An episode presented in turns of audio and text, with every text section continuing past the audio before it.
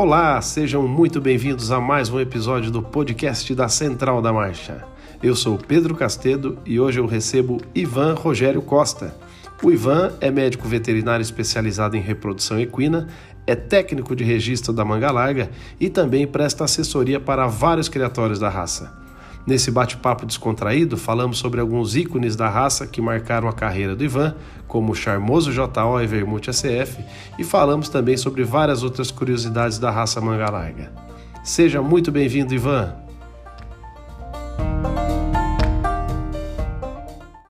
Ô, doutor, primeiramente eu gostaria de agradecer pelo convite, né?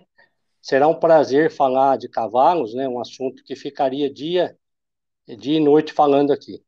Maravilha, Ivan. É a gente que fica feliz de receber, a gente sabe que você tem muita história para contar. O Ivan, que é veterinário, especializado na área de reprodução, é técnico de registro da raça, presta assessoria para vários criatórios. O Ivan, e a gente começa o nosso bate-papo, primeiro pedindo para que você conte um pouco da sua história, como que começou é, o seu envolvimento no meio do cavalo, do manga larga. Conta um pouquinho para a gente aí da sua história. Bom, doutor, a minha história no, no, no cavalo, especificamente no manga larga, começou muito cedo, né?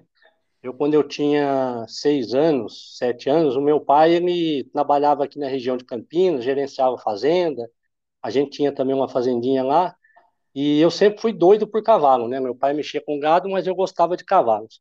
E aí ele mudou para uma fazenda em Ouro Fino, é, por volta de 84, por aí.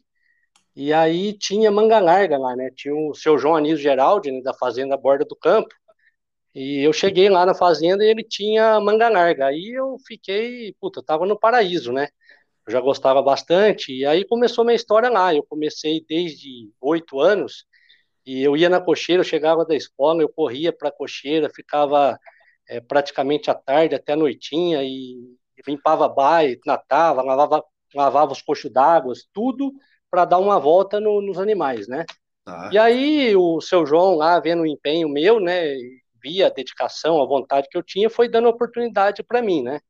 Aí quando eu tinha uns nove anos, eu comecei a montar, já passaram os animais para mim. Aí quando eu tinha dez, aí quando eu tinha onze anos, é, eu fui, comecei a fazer exposição e apresentar.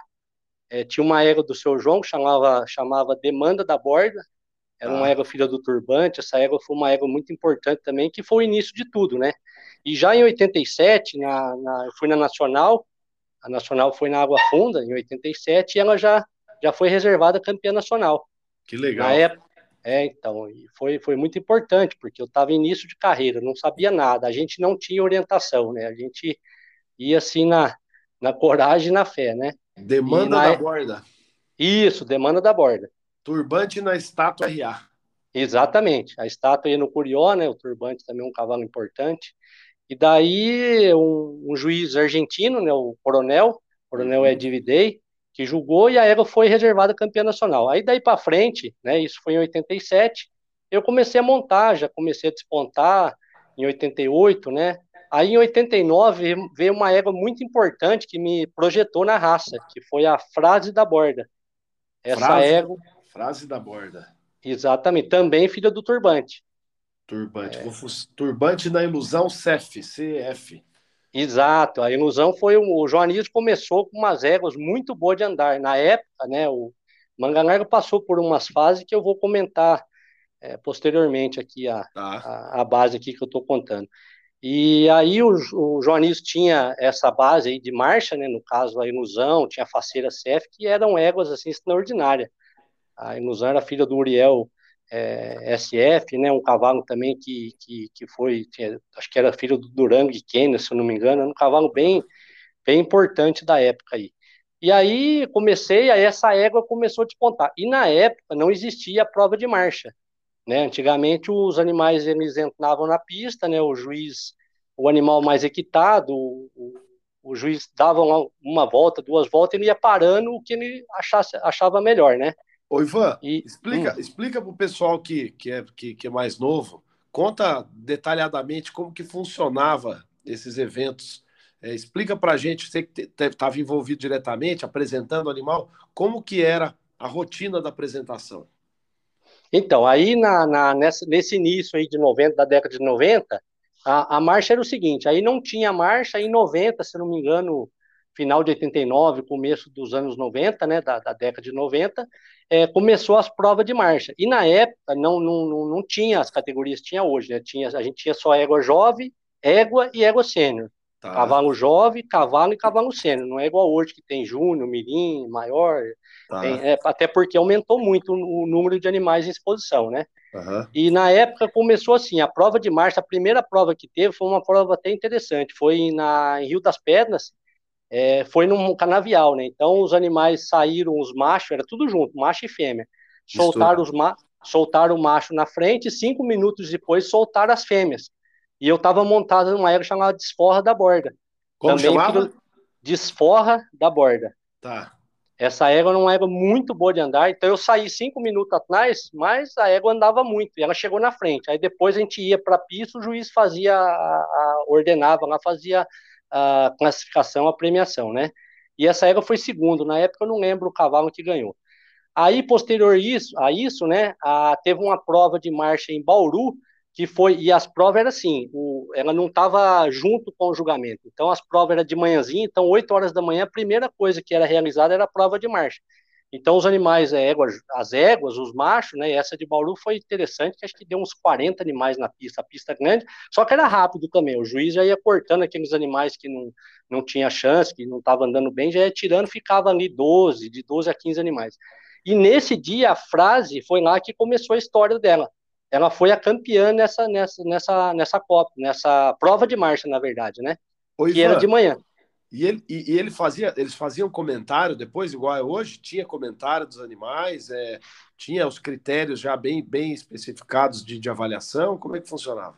Não, não, era, era assim, o juiz não montava, né? E, ah. e, a explicação também não era igual hoje, né? Hoje a gente é mais rico em detalhes, né? Até porque a, o nível de competição não é igual hoje. Hoje é, a coisa está muito difícil. Hoje é o detalhe do detalhe, né? Uhum. Então, na época, assim, o comentário, por exemplo, essa égua, ela tinha uma, um diferencial que era a resistência. Então, ela entrava uhum. na pista, ela andava duas horas e não cansava. A mesma postura de cabeça, tocando a orelha, uma égua, sabe? e era uma égua acima da média na época, né? Ela, uhum. ela, ela, até hoje ela seria uma égua atual. Obviamente a tocada era um pouco diferente, a gente tocava um pouco mais devagar, eu usava o 4 no rédea, né? Uhum. E, então, assim, aí, posterior a isso, começou a, a marcha entrar na, na raça. Aí depois, eu não lembro exatamente quando, mas eu acho que em 94 começou a ter as provas já por categoria.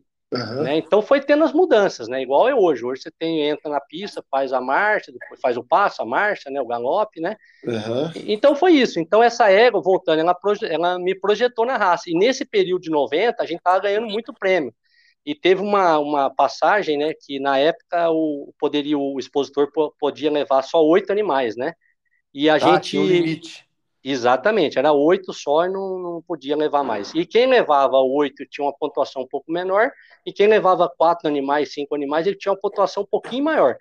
Tá. E eu lembro que a gente foi numa exposição em Mococa, e, e aí a gente levou a frase, uma outra na égua lá, e não lembro agora, uma potro, um potro, e a gente ganhou o melhor expositor do seu Olinto Marques, que tá. era, na época, era, era o maior de todos aí, o cara tinha uma, uma nota assim, de muito respeito.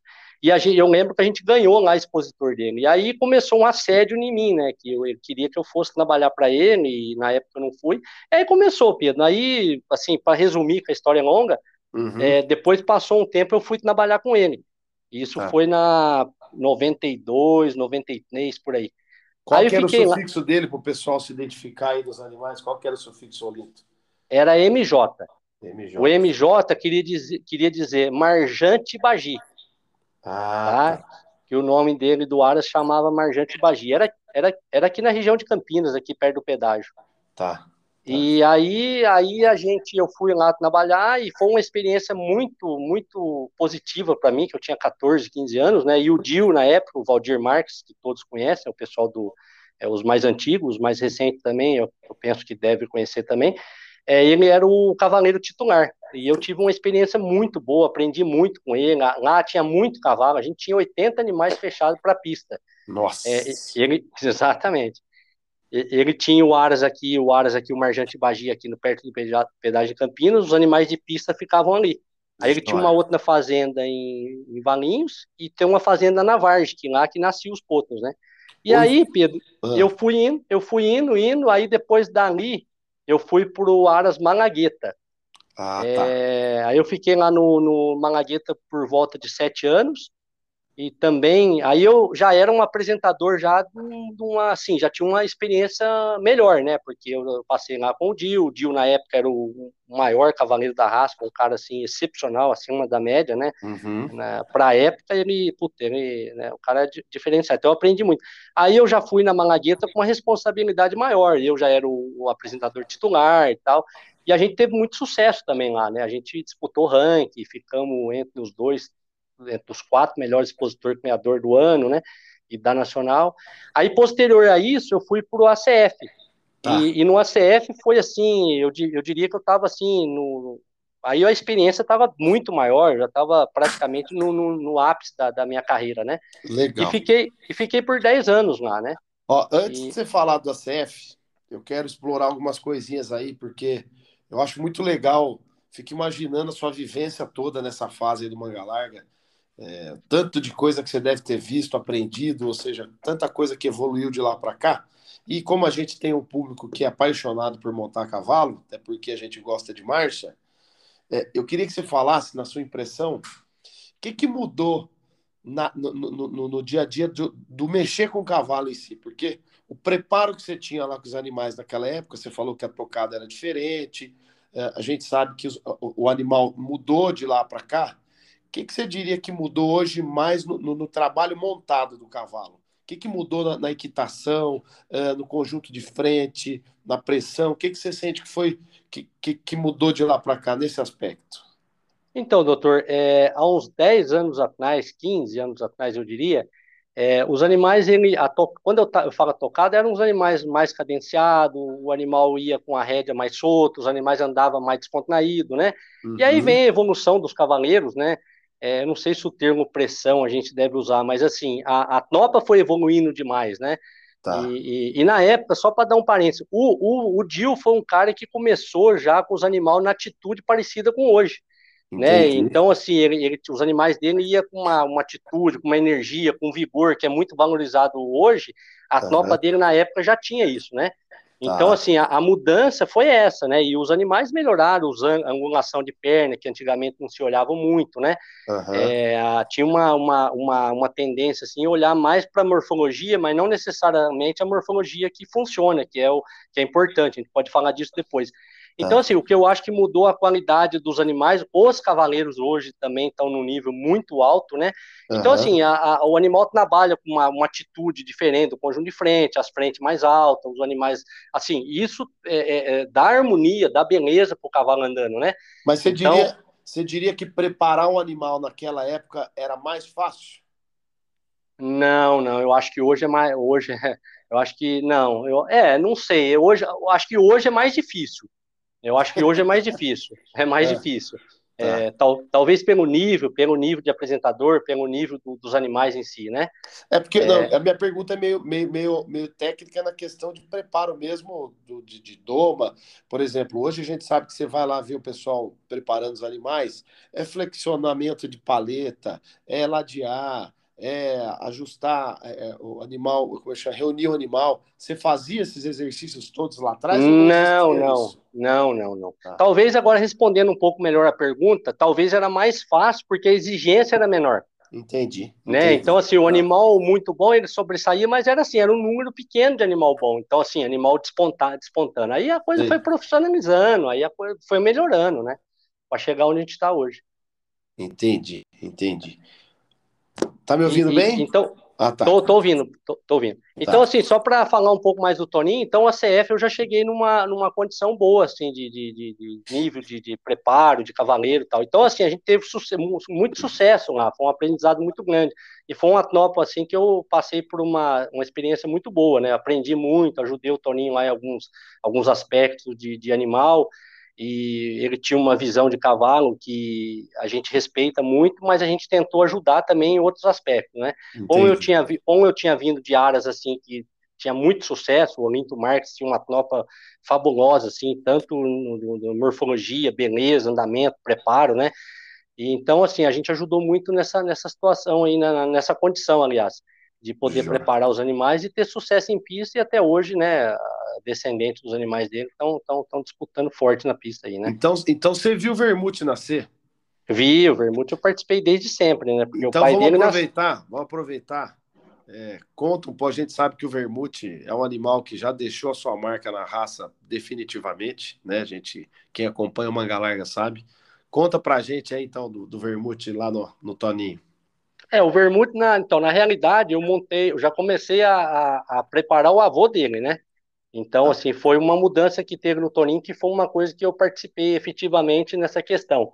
É, ele tinha uma tropa, só dando um, um, pouquinho antes, ele tinha uma tropa assim, muito boa de marcha, mas deixava a desejar um pouco na beleza, era uma tropa um pouquinho mais robusta, mais rústica, né? Tá. E aí, na época, a gente saiu, com a, assim que eu cheguei lá, em 2001, a gente teve a oportunidade de comprar um cavalo, né, que era do seu Lago Barbosa, esse cavalo, o seu Lago, é, é, a gente só conseguiu comprar porque ele estava parando de, de, de, de, criar. E aí teve um leilão, e essa história é bem, bem bacana eu contar. É, eu queria, porque queria comprar esse cavalo, porque eu acho que ele ia somar muito lá na tropa do Toninho, como somou. É, porque o Toninho tinha o, o critério do HAB, que era um cavalo que passava muita marcha, né? Tá. Mas ele tinha alguns pontos assim que precisava ajudar ele também, porque todo uhum. cavalo não existe cavalo perfeito, né, doutor? Não. Então a gente sempre tem que estar tá buscando, não é matemática, mas a gente tem que estar tá tentando buscar o, uma coisa para ajudar o outro, para complementar, né? Aí uhum. esse cavalo eu queria porque queria comprar e, e, o Toninho falou, Ivan, eu posso ir até X e mais que isso eu não vou. E a gente foi para um leilão que teve no Moinho Santo Antônio. Eu tá. acho, se eu não me engano, foi 2001 ou 2002, não lembro agora. Eu acho que foi 2002. Aí, por, por, por coincidência, eu que apresentei o cavalo. E aí eu sabia o valor que o Toninho ia no cavalo, né? Uhum. Aí chegou lá no palco, eu comecei a apresentar esse cavalo, e o cavalo começou a subir o preço, subiu o preço, já estava batendo o preço que o Toninho ia dar, eu peguei, soltei o cabo, deixei, falei, ah, não vou nem apresentar esse cavalo, senão a gente não vai comprar. Resumindo a história, o cavalo passou uns 5 mil na época do valor que o Toninho, e eu saí de cabeça baixa, falei, puta, perdemos o cavalo, né? Aí anunciou lá, Antônio Carlos Ferreira, comprador, aí eu dei um pulo de, né? Fiquei muito contente com a... Aí ele foi para casa, né? Comprou o cavalo, fiquei super feliz. Até eu preparei esse cavalo, levei ele na, na época, eu levei ele na, na, na Pampa, né? Porque antiga, é, quando começou a ir na Pampa lá, eles é, permitiam os animais que tinham mancha branca na barriga, na época eles estavam permitindo para melhorar a raça lá. Você vai Bom, contar o nome desse cavalo depois, né? É, ele não, eu posso falar, ele chamava, ele chamava Fraque OB. Tá. tá. É, ele é filho do turbante na Penélope também. Tem um puta tá. sangue, a mãe dele vai no Colorado, a origem mesmo da raça, né? Uhum. E aí eu peguei esse cavalo, preparei, foi lá na, na Gameleira e foi campeão dos campeões lá, ele foi grande campeão nacional. Uhum. Aí que chega na parte do, do Supremo.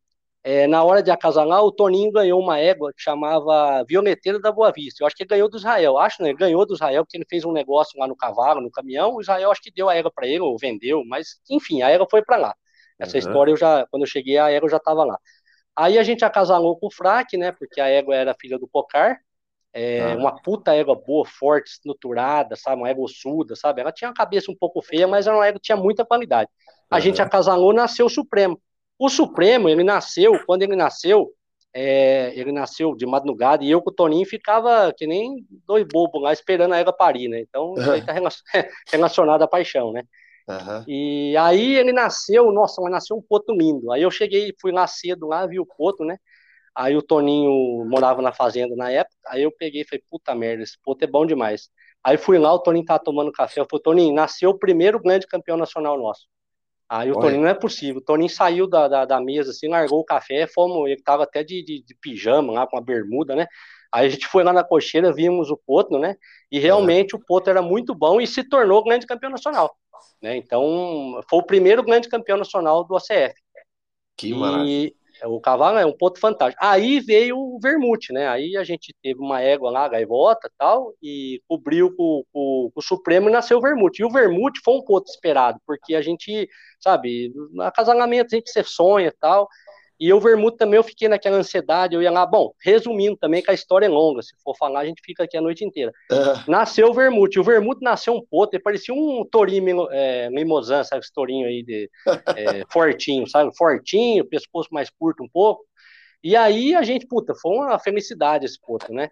E, e, desde novinho o Potro já, já marchava, já tinha uma qualidade de marcha diferente dos, dos demais, né? E aí foi, aí esse Potro foi indo, foi indo, aí com 18 meses, 16 meses mais ou menos, eu estreiei ele na, na em, eu que fiz tudo com ele, né? Eu estreiei ele no cabresto, eu que preparei, montei, amancei, então ele não foi, ninguém nunca, nunca levou ele para exposição, foi só comigo, né? Tá. E aí eu levei ele em, em Belo Horizonte, eu não lembro agora, acho que foi em 2007, Levei ele Potninho em 2007 lá em Belo Horizonte, ele foi campeão. Daí ele foi para Guaxupé, São João, só sei que ele nunca perdeu. Ele foi, acho que em quatro exposição puxado e foi para Nacional em 2007 e foi o grande campeão nacional Potro. E aí começou a história, né? Um Potro que era diferente também, praticamente foi uma unanimidade aí. É, da Ó, parte tô aqui, eu tô com a página da, da, da, da Associação Aberta, ele foi grande campeão em 2007 em Londrina. Exatamente, 2007, isso mesmo. Uhum. Isso mesmo. Aí ele foi grande campeão, aí depois ele no ano seguinte ele não voltou porque não podia voltar o grande campeão. Isso. Aí eu voltei com ele em 2009. Uhum. É, aí, ele, aí ele ganhou vários campeonatos, ganhou Copa, tudo. Só que aí eu tive um problema. Antes da Nacional, pouca gente sabe. Eu estou comentando isso aí, as pessoas não, não sabem, mas agora eu vou contar aqui. É isso que a gente quer ouvir. O bate-papo é exatamente para isso aí, para a turma ficar curiosa e conhecer da, das histórias. Então, aí na, na, preparação dele, que preparar um cavalo, o cavalo hoje ele é um atleta, né? Ele, ele faz natação, ele sobe morro, ele faz redondel de areia, então ele tem, ele tem que ter. Aí voltando à, pergunta que o senhor fez lá atrás, a preparação é a preparação difícil, né? Porque o, o, os animais estão. É, o nível é muito alto. E aí a gente começou a preparar, e faltando uns 50, 60 dias para nacional, esse cavalo deu um começo de, de, de aguamento, né? De laminite, né? Tá. E aí, puta, aquilo lá, e na época é, a gente, eu e o Toninho meio sozinho lá, a gente não, não tinha veterinário assim fixo, eu não era formado, a gente tinha uma experiência, né, de mexer muito tempo, trabalhar com ótimos veterinários, a gente tratou a gente mesmo lá, né, o cavalo era um cavalo que vinha sendo cotado, então a gente é, preferiu a gente mexer e por fim acabou dando certo, né, só que ele teve uma interrupção, né, é, esses 60 dias eu fiquei aí uns, uns 30 dias praticamente fazendo um passinho nele, e aí depois, faltando uns 20 dias para Nacional, a gente deu uma mexidinha. Então ele chegou na Nacional e não chegou numa condição, ele chegou 80% do potencial ah. dele. Mas resumindo, ele chegou lá, teve, na época tinha 24 cavalos jovens, deu duas divisões de 12. Ele ganhou a divisão A e foi disputar a B e ganhou o campeonato cavalo jovem, né? Nossa. Aí, é, foi, foi, foi bem bom, assim, eu acho que a sua, o, como ele estava, e ele teve uma infelicidade, assim, não sei se é, que na, na, na, divis, na divisão dele, na divisão A, a gente caiu com o Dunga Vargedo e ah. com o Gaio da Piratininga, dois favoritaços para ganhar. E depois eu conto a história do Dunga também, que eu fui culpado por isso também. Ah. E, e, aí ele passou a categoria, né? Ele foi terceiro andando, né? Ele poder, se ele tivesse no ápice dele, assim, talvez ele seria segundo ali reservado, tal, porque o Dunga foi, o Dunga era era diferenciado. Eu conto a história dele depois. Tá. Mas aí passou o campeão, tal, aí na época também tinha o cavalo jovem, o cavalo e o cavalo sênior. Ainda não tinha as categorias mirim, mini mirim e tal, é, tá. mirim, é, júnior, tal. Aí ele foi campeão. Aí no grande campeonato ele não não, não, não, não entrou entre os três grandes campeonatos, que até eu sei que a gente está aqui, muita gente vai ouvir, mas é, foi uma das piores, piores é, assim na pista, assim de, de, resultado de pista, eu fiquei muito chateado, eu chorei, foi, foi bem, bem, fiquei muito mal, sabe? Imagina. Demorou, demorou assim, mas enfim, aí depois ele se tornou o cavalo que, que se tornou. E aí foi isso, Pedro, a história dele foi essa. Aí a gente usou ele novinho também. Eu ah. gosto de coletar potnada cedo, né, para já testar logo. Eu, ele tinha acho que uns 20, voltou do Nacional com 22, 21 meses, se eu não me engano. Uhum. Ele nasceu, ele nasceu, eu, eu sou ruim para data, mas a data dele eu lembro. Ele nasceu 18 de janeiro de 2006. É, tá. É, ele é o guarda-data. E aí a, a, a, eu coletei ele novinho e já, já inseminei, acho que na época, quatro noegas dele. Nasceu a Amorosa, a Alegria e um cavalo chamava Andarilho, e o outro eu não lembro. Aí a Amorosa já foi a primeira grande campeã nacional, filha dele. Tá. Entendeu? Então, assim, na primeira geração ele fez uma grande campeã. Ela foi reservada grande campeã em 2009, 2010. Ela foi 2010 lá no Marco Zero, em Sorocaba, ela foi reservada grande campeã. Tá. E no ano seguinte, em 2011, ela foi a grande campeã. Aí o cavalo estourou, né? Aí veio vários animais. Então a história dele basicamente é essa aí, né? Nossa. E fez o que fez na raça, né, rapaz? É, eu diria que ele depois do turbante aí é o divisor de águas da raça aí, né? Eu acho que o turbante também foi muito importante. O Ivan, conta do Dunga.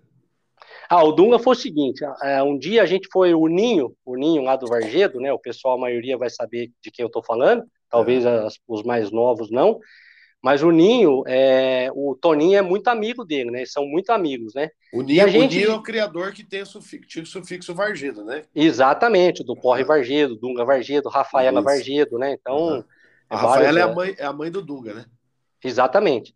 Uhum. E aí a gente pegou, a gente ia muito lá no, no Ninho, lá, às vezes ver os animais, e, e lá, a gente ia lá é, bater papo. E um dia a gente foi e o Dunga tava, é, tava assim, tinha montado lá o peão dele, o Soizé, tinha montado nele assim umas 10 vezes, vai. Aí eu montei no cavalo, falei, ninho do céu, que cavalo, que cavalo especial, o cavalo é, é alto nível de andamento tal, e faltava acho que uns 90 dias para nacional, um pouco menos. Aí falou, puta, Ivan, não dá tempo, não dá tempo. Eu falei, cara, tenta alguma coisa aí, é, vê alguma coisa. Bom, aí saiu de lá, passou um tempo, o Ninho ligou, uma semana depois, o Ninho ligou, e aí, o que, que eu faço? O que, que você sugere? Eu falei, cara, leva pro Dil, que o Dil é diferenciado. O tá. Dil vai dar conta desse cavalo. Na época, o Dil mesmo que estava montando, né? É, ele estava nativo ainda, o filho dele ainda não estava. Aí o Dil pegou esse cavalo em tempo recorde, levou o cavalo para Nacional. Eu acho que na história foi o primeiro cavalo que foi para Nacional, novinho, cavalo, é, cavalo jovem, e foi o, o grande campeão de, de, marcha da raça. E né. saiu dali e foi o grande campeão é, da final da Copa de Marcha. Então, assim, eu, eu, eu e entrou e caiu na mesma categoria que a minha, né? Eu falei, Toninho, acho que eu não deveria ter falado isso aí, né? Mas é brincadeira, né? É, eu vi, eu tô vendo aqui no, na papelada, ele é grande campeão de andamento na Exposição Nacional de Avaré, 2009. E Avaré, 2009, então, ele entrou junto com o Vermute, foi isso aí mesmo. Então é isso, mas é um cavalo também que fantástico. O, o Ivan, a gente tava batendo papo aqui antes, né? Para quem pessoal que está acompanhando aí, eu antes de começar a gravação, a gente troca uma ideia para entender que assuntos que seriam interessantes a gente falar. E você comentou sobre um outro cavalo que, que te marcou também na raça, né? Que é o charmoso JO. Sim, sim, sim. Conta é, pra gente char... um pouquinho, conta também um pouquinho do JO, qual foi o seu movimento lá. É, o Charmoso, na minha, na minha opinião, assim, na, na minha, é, na minha visão, foi um dos cavalos mais bonitos que eu conheci, talvez o mais bonito. Esse cavalo era um cavalo maravilhoso, uma cabeça, uma linha de dorso, estrutura, prumo, e ele tinha um, ele era lazão tostado, bem escuro, e ele tinha um bracelete assim na perna, não lembro se é direita ou esquerda, mas ele tinha uma, uma mancha no meio da perna que era uma coisa que dava um, dava um charme nele, né? Talvez uhum. o nome charmoso pode ser que seja isso, porque o seu, seu Zé Oswaldo é, correlacionava nome, ele tinha essa coisa de, às vezes pode ser, tá? Eu tô, não, não sei se é, é, real ou não. Mas esse cavalo me marcou muito, marcou muito. Até depois eu vou contar a história por que, que eu fui usar o Alecrim Mab, por que, que eu fui usar ele, né? E, ah. e foi em função do charmão. Então foi um cavalo assim diferenciado para mim. É, na época eu não tinha talvez o conhecimento que eu tenho hoje, mas enfim, era um cavalo que chamava muita atenção. E foi um cavalo que não apareceu muito, não tem é, descendentes, porque o Solinto não, ele não, não, vendia cobertura, sabe? Então esse cavalo não foi um cavalo usado, né? É, mas deixou alguns descendentes. O Moscan MJ, que é o pai da Londrina Vat, que é o pai da festa, que, aliás, a Londrina é mãe da festa. Tá. A Londrina é filha do Moscan MJ, que é filha do Charmoso com a Madonna C. Madonna C, se eu não me engano. Tá. Que vai a Defensor Manga Larga. E o Moscan era um cavalo muito bom de andar, filho do Charmoso, né? E aí entra na história do Alecrim, que eu vou dar sequência aqui. Por que, que eu fui usar o Alecrim depois em função do Charmoso? O Charmoso era, mãe, mãe, era pai de uma égua chamada Indira MJ. E a Indira era uma égua fantástica, uma égua muito boa de andar, andava demais, uma égua estruturada, muito correta, sabe? É, ela tinha uma cabeça um pouco feia, mas da, da, da, da, da garganta para trás ali era uma égua extraordinária. Ah. E aí é, a Indira é mãe do Universo Mab, que é o pai do Aneclim. E aí o meu irmão trabalhava no Mário Barbosa. E o Alecrim tinha ido para uma exposição em Franca, não lembro que ano que foi, foi quarto prêmio na categoria Poto. Então, ah. assim, é, é, exposição é um negócio assim, tem gente que só valoriza o campeão e nem olha para o cavalo foi terceiro, quarto e quinto, né? E eu ah. olhei, eu, olhei o Alecrim lá, falei, caramba, eu gosto desse Poto. Aí eu fui um dia no Mário Barbosa, o meu irmão tava lá, falei, deixa eu ver o Alecrim. Fui lá na baia, olhei, falei, puta, o Alecrim, eu gosto do Alecrim. Mas em função do Charmoso, porque o Alecrim era filho do Universo, que era filho da Indira, que era filho do Charmoso. Uhum. Né? É, a Indira era filha do Charmoso. Aí começou, então, é, é, respondendo a sua pergunta, o Charmoso foi esse cavalo aí que eu considero um cavalo que marcou aí também, a, um cavalo que eu gostei muito. Que legal. Ô, Ivan, é muito legal escutar essas histórias, né? A gente que é novo na raça, às vezes tem esses nomes desses cavalos só no, no, no, no né? de, de, de ouvir falar. E ouvir alguém que viu, que teve presente, é muito legal. Eu queria que você falasse um pouco, sabe o quê? Tá me ouvindo? Tô, tô ouvindo, tô ouvindo. Ó, eu queria que você me falasse sobre a. A gente tem, eu já vi foto sua fazendo prova funcional, saltando. Conta um pouco dessa sua história aí no, nas provas funcionais, na época que isso existia bastante forte. É, a prova funcional, ela, ela, ela sempre teve, né? Teve época que tava, tava, o pessoal estava mais animado, outras épocas não. E na, na, por volta de 99, 2000, é, começou a ter bastante prova e o Joãozinho lá da, da Mata, o peão da, do Aras da Mata, lá do João Carlos Mata, ele fazia muita prova, né? Então tinha prova de colina e ele tinha dois cavalos assim, fora de série.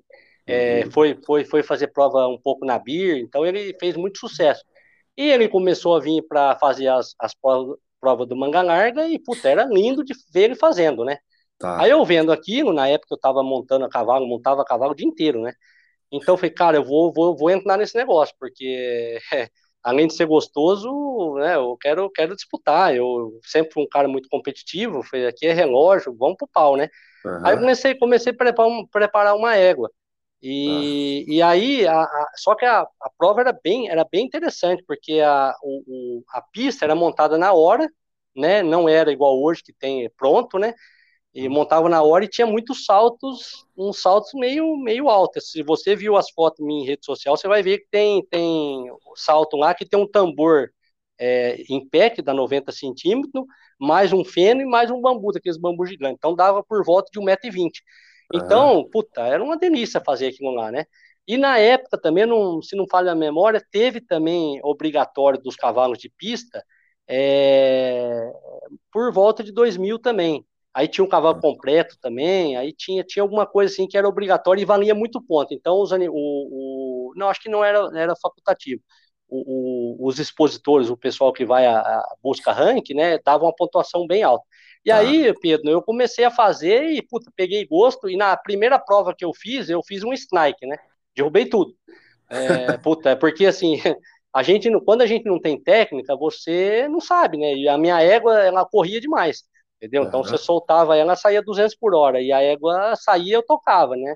Então, aí eu comecei a melhorar, comecei, aí eu comecei a olhar o Joãozinho, e tem uma história é, bacana também, que eu acho que você vai gostar de ouvir, na época, o Zequinha, o pai do Silas, o André, o Zequinha é um amigo meu de 35 anos, ele é padrinho do meu filho, a gente tem uma amizade muito, muito grande, é um cara que eu me espelhei muito em preparação de cavalo, para mim foi um dos maiores, dos melhores, e, e, aí eu comprei uma filmadora velha, sabe aquela filmadora velha, grandona, com as Panasonic? Uhum. Aí eu comprei aqui a filmadora e peguei a minha esposa Márcia e ia para a exposição, para as provas, né?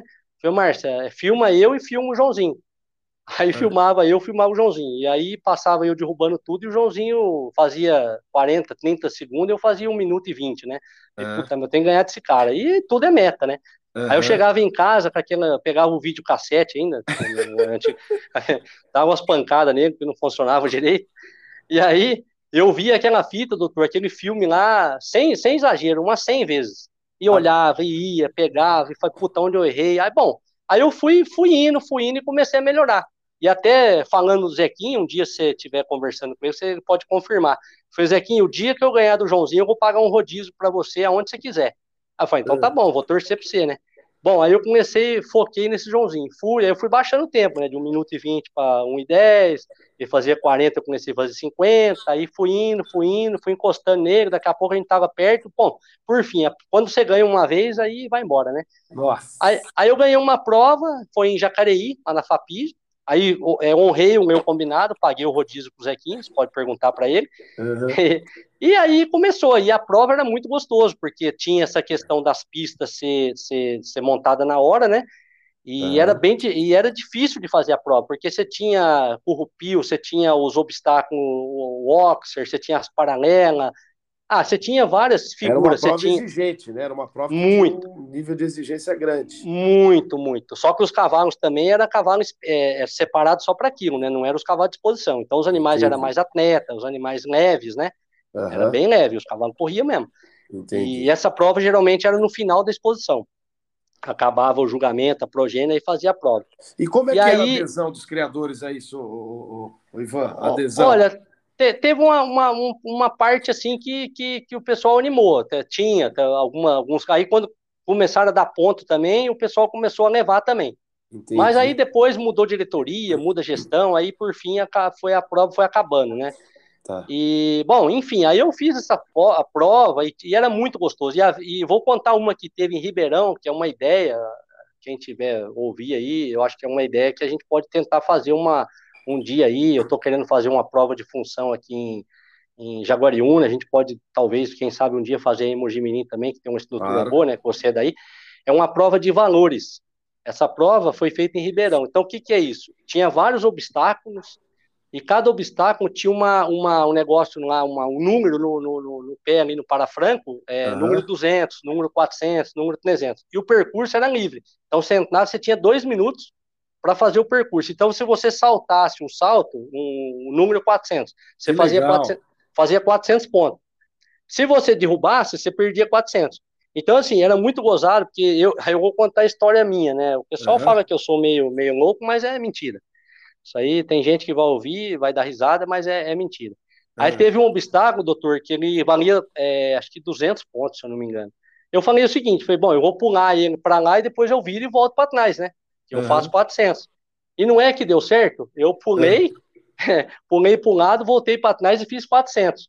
Uhum. Aí eu tava ganhando a prova até o final, tava cheio de pontos. Aí eu fui pular um lado, derrubei, por fim eu fiquei segundo. Mas é, é, é eu tô comentando essa prova porque é muito interessante, é muito gostosa Não, de eu fazer. Eu acho, até porque se você sentir, eu tô entendendo como é a prova. Se você sentir que seu animal tem preparo para fazer o obstáculo tal, é a sua chance de, de, de desafiar você e o animal a conseguir pontuar mais. Exatamente. Se você acha que seu animal não está tão preparado para aquele obstáculo, você opta por menos pontos, é isso? Exatamente. Não, e, e, é uma delícia. Eu acho que a gente podia, falando no assunto, até pensei em levar isso para a diretoria. Eu acho que é uma prova aí que a gente podia tentar fazer, porque é fácil, né? Você tem que ter um número maior de obstáculos, e você tem dois minutos. Então, hoje, hoje nós estamos fazendo a tempo ideal, a, a baliza, o tambor, né? O VJC lá vai dar premiação. Até eu comprei uma égua, né? Eu estou voltando a fazer prova depois de 20 anos. Até a gente fez junto, né? Estamos voltando, né, Ivan? Nós estamos voltando. É, velho, né? Eu véio, tô na pista. Né? Eu tô voltando. É, mas viu, eu, para mim, para mim, assim, é, é, é, desviando um pouco o assunto, é, uhum. a gente, todo mundo tem que ter um hobby, né? E na realidade o hobby tem que ser fora do que você faz. E, eu mexo com cavalo todo dia, né? Eu respiro uhum. cavalo, né? De domingo uhum. a domingo. Aí eu fui arrumar um hobby, arrumei um hobby para montar e fazer prova. Mas, mas tô me divertindo pra caramba, independente de ganhar ou perder. A gente é competitivo, falar para você que a gente quer, a gente quer melhorar. Então a gente tá treinando, né? E, mas é muito gostoso. Eu acho que a gente tem que, assim, olhando um pouco para a raça agora, eu acho importante a gente valorizar a função né? A gente dúvida. valorizar, incentivar, fomentar. O Vinícius João Cury está fazendo essa prova o ano que vem, eu vou lá fazer a prova. Então, eu acho que foi bem bacana lá quando teve as provas, né? Então, tinha muita gente que gostava de fazer. E agora parece que está voltando. Não, eu, eu, pessoalmente, acho que se a gente quer, primeiro, é, envolver mais público, colocar mais criança envolvida nessas provas, é, quem participou das provas funcionais que passaram esse ano aí, é, é, uma experiência super interessante. A família gosta de estar próximo, gosta de participar. É, enfim, eu acho que é uma coisa que tem que ser incentivada assim. É, adrenalina, né? Sem dúvida. Adrenalina, adrenalina. Meu filho está querendo fazer, o Guilherme já tem pedido para fazer, então eu acho importante. Eu acho que é uma, uma coisa boa para a raça aí também. Joia. Ô Ivan, eu sei que o, o papo é gostoso, nós estamos chegando próximo já do nosso finalzinho do bate-papo, mas eu queria agora que você falasse um pouco mais da parte técnica. É uma pergunta que eu já fiz, talvez até te perguntei eh, em outra oportunidade, mas é, é, que eu gostaria que você respondesse. Você que agora é veterinário, está envolvido em reprodução, é, presta assessoria nos aras. Hoje, na definição de você fazer um acasalamento, por exemplo, o que, que você acha que leva mais em conta, genética ou indivíduo em si? Olha, doutor, isso é uma boa pergunta, excelente pergunta. É, com o passar dos anos, né, a genética é importante, né? Você não vai ter animal é, bom se ele não tiver uma família para trás, uma genética boa, né? É, só que assim, eu também com o tempo eu entendo que o fenótipo é, é muito importante. E, e, eu, vou, eu vou falar de uma experiência minha muito boa, que me orientou muito, que foi lá na Fazenda Morragudo, que eu trabalhei lá como é, gerente, preparador, apresentador de cavalo, e depois que eu me formei, hoje eu voltei lá como dando assessoria, hoje eu sou assessor técnico lá. E lá ele tinha seis, eu acho que uma morreu, outra vendeu. Ele tinha seis irmãs próprias, tá. filha da Gama GA com o Atlântico DL da Alvorada. Uhum. As seis éguas, irmã de pai e mãe, as seis são diferentes. As seis. Se, se eu puxar seis éguas para você, você não falar que é irmã, você não vai falar que são irmãs. Uma tem 1,64m, é a lasanha tostada com a mancha na barriga, tem uma, uma, um fenótipo de um jeito, a outra tem outro fenótipo, a outra tem outro. Aí é onde eu quero chegar. Elas passam, os, as filhas delas são muito parecidas com elas. Então tem, por exemplo, a Florença do Morragudo, é filha da Nebraska do Morragudo. As duas são praticamente muito parecidas. Lógico, tá. a Florença está um nível um pouquinho acima, porque aí entra na questão de evolução. A gente pôs o vermute, deu muito certo esse acasalamento, até que a Florença foi, foi grande campeã nacional. Então era muito parecido na cor, no tipo de paleta, direcionamento de pescoço, o, o formato da cabeça, né, os detalhezinhos da cabeça. Aí você pega a ópera do Morragudo, tem uma, uma filha dela lá que chama Fortaleza. Você vai ver a Fortaleza, e a Fortaleza é filha do Quartzo. Mas você olha para Fortaleza, ela é a cara da ópera. Tá. Aí você pega a opereta, tem a filheza. Então, então, onde eu quero chegar? O fenótipo, ele, assim, na hora de acasalar, eu, particularmente, Ivan, eu olho o fenótipo. Tá? Mas, assim, nós estamos falando de, de animais que, consequentemente, também eles têm genética de ponta, né? Sim, Mas eu olho muito o fenótipo. E esse dia perguntaram um negócio para mim que eu é. achei interessante e eu comecei a pensar em alguns animais que eu conheço e, e, e, e tem sentido é, o andamento, é, você, o fenótipo, né? Então, eu, eu vou estudar mais isso, tá? Eu estou comentando, mas é uma coisa que eu preciso estudar mais. Aí, engraçado que tem uma égua que eu conheço aí, que essa égua era uma égua macia e tinha um movimento muito esquisito ali de frente, ela balançava o corpo, ela torcia um pouco a região da paleta. Bom, uhum. é, passou o tempo, eu conheci uma filha dela agora, tem um, uns, dois, uns dois meses, eu conheci uma filha dessa égua, já ela tem uns cinco anos, 4, 5 anos, uhum. e tem o mesmo, defe... o mesmo problema da mãe. Olha ela só. faz exatamente igual a mãe. E, e, a mãe não tem genética, não tem genética de fazer esse movimento. Tá. Aí a filha tem. Aí a pergunta, que, pô, fenótipo. Então, assim, o, o que ela tem, o que ela mostrou, a, a mãe mostrou, a filha está mostrando. Então, aí tem essa questão ainda que, para mim, ainda eu tenho que estudar um pouco mais. Então, eu, eu particularmente, olho muito o fenótipo, doutor. Entendi, entendi. Né? A verdade, a verdade é que esses acasalamentos é uma alquimia, né? É uma Sim. alquimia. E eu acho que esse que é o grande encanto é, de, de, de, reproduzir, de fazer uma criação de cavalos. Eu acho que isso é o que encanta todo criador. Uma raça é nova, né, doutor? Porque assim, a, ainda não está consolidado a genética ainda. Agora, agora, depois do DNA, né? Antes do DNA teve alguns acasalamentos assim de raça exótica, mas faz parte da formação da tropa. Sim, Ninguém sim. pode falar, ah, foi errado usar o cavalo é, puro sangue inglês. Não é errado. Uhum, foi a formação, uhum. a tropa não nasceu manga larga, a tropa teve infusão de raça exótica. Entendi. Entendeu? Agora não, agora o DNA, depois de 2008, tem o DNA. Daqui 30, 40 anos, a gente vai estar, tá, a consistência vai estar tá, vai tá muito consistente a, essa genética, né? Então, tá. hoje você acasar, às vezes o mesmo acasalamento, cinco, seis vezes, igual eu acabei de falar, nasce animais diferentes um do outro, né? Então, tá. então ainda não está ainda nesse nível ainda, né? Não é diferente de gado, né? Você pega o gado holandês, que é um gado que eu tive mais contato, é uma raça de 400 anos. Entendi. Hoje você compra uma, uma, um semi de um, de um touro holandês, ele vem com os índices, você pode confiar que a confiabilidade é altíssima. Então Entendi. eu quero aumentar a produção de leite do meu gado. O cara compra a paleta lá, vai aumentar, entendeu? Então, tá. só para dar um, um exemplo aí. Entendi. Ô, Ivan, qual foi a primeira nacional que você participou? Em 87, com a demanda.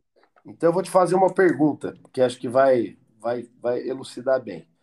Se você pudesse escolher para você o, o, o, o, animal que foi, né, os, o tipo do animal que ganhou em 87 e ver hoje o tipo do animal que ganhou hoje em 2022, você prefere o animal de, 2000, de, de 87 ou o animal atual? Você acha que a gente Não. atingiu o ápice? Não, o atual, pelo amor de Deus, o atual chegamos num nível excepcional. O atual, sem sombra de dúvida, o atual. O, os criadores foram, foram muito competentes em vários aspectos. É, eu posso dar uma, uma pinceladinha no negócio que eu pensei aqui? Claro.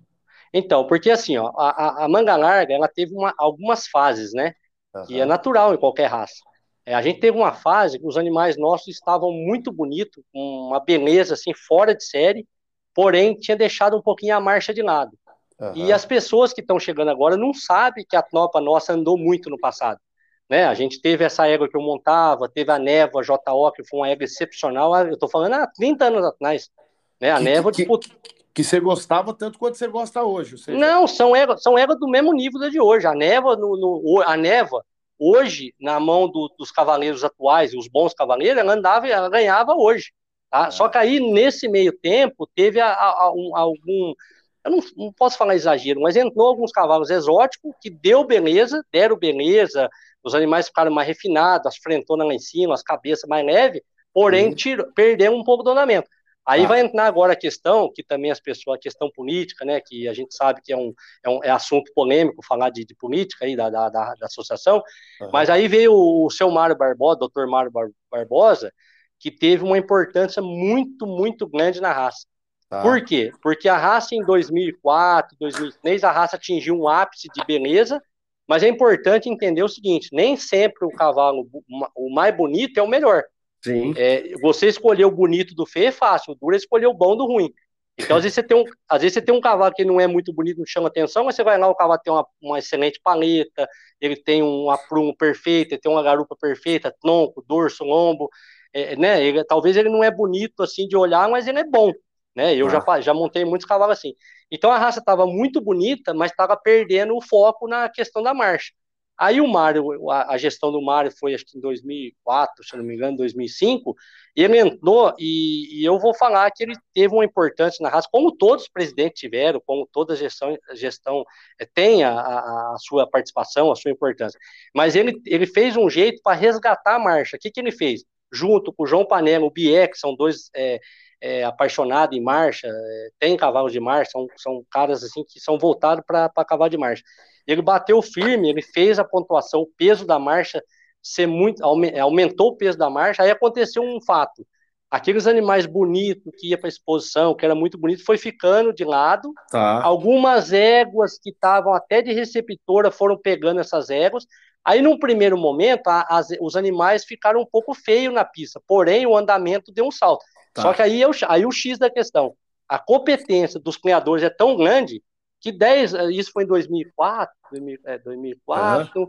ah, 5, 2012, é, já 5, 6, 8 anos depois, os, a gente já tava com o bicho bonito de novo na pista, uhum. só que andando bem. Hoje, Entendi. você vê o nível atual, o equilíbrio que a raça atingiu, puta que pariu, desculpa o palavrão, uhum. mas é, quer dizer, o Não, mas é isso tá... mesmo. Hoje, se olhar a pista, quem, quem teve oportunidade acompanha Nacional. É, e... Eu, pessoalmente, acho que não tem mais que mexer em nada. Agora tem que Não, assim o, o, produto nosso, o produto Manga Larga, tá excepcional. Hoje a gente atingiu as duas coisas. A gente tem animal bonito, bom, né? Juntando é. a questão, o cavalo bonito, bom e excepcional de marcha né? Uhum. Agora, é difícil você fazer isso, né? É difícil você fazer isso, é difícil. Às vezes você tem que prejudicar um determinado ponto do cavalo para fazer os acasalamentos. Acasalamento, não, não, como dizia o Zé Oswaldo, que para mim foi o Papa, você perguntou do JO, para uhum. mim foi o maior de todos, um cara que entendia muito de cavalo, um cara que olhava outras raças, né? Um cara que foi um excelente cavaleiro, eu convivi um pouco com ele. Também uhum. tem muita amizade com o Mamão, converso bastante, mas a, a, a a raça, assim, evoluiu demais, né? Questão de, de mar, temperamento também. É, hoje os animais nossos são muito, animal estão muito manso. Eu tenho minha filha aqui, tem cinco anos, monta. O meu, meu filho começou a montar com, com três anos, anda perfeito. Então, assim, é, deu um salto, né? Sem então é isso. Né? Sem dúvida. Ivan, Que papo legal, que bate-papo interessante, quanta informação que você passou. É, foi muito proveitoso esse, esses, esses, minutos que a gente conversou aqui. É, eu normalmente faço esse podcast um pouquinho mais curto para que o pessoal possa ouvir aí enquanto estiver indo para o trabalho, voltando do trabalho. Então, não, se a gente se alongar muito, o pessoal não vai ouvir, eu sei. Sim. Eu queria te agradecer demais o convite, você ter aceito o convite de ter batido esse papo aqui. Foi muito legal ter te recebido aqui.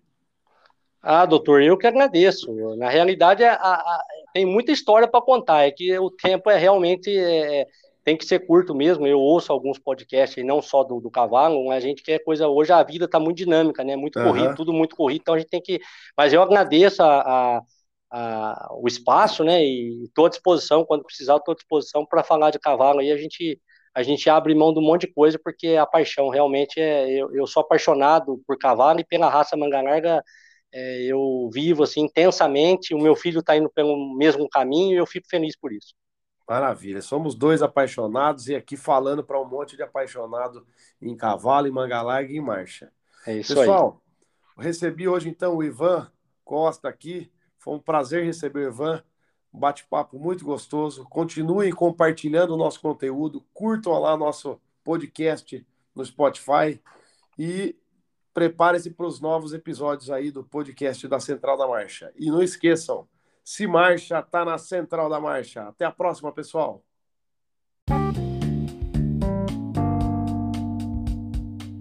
Você acompanhou mais um episódio do podcast da Central da Marcha.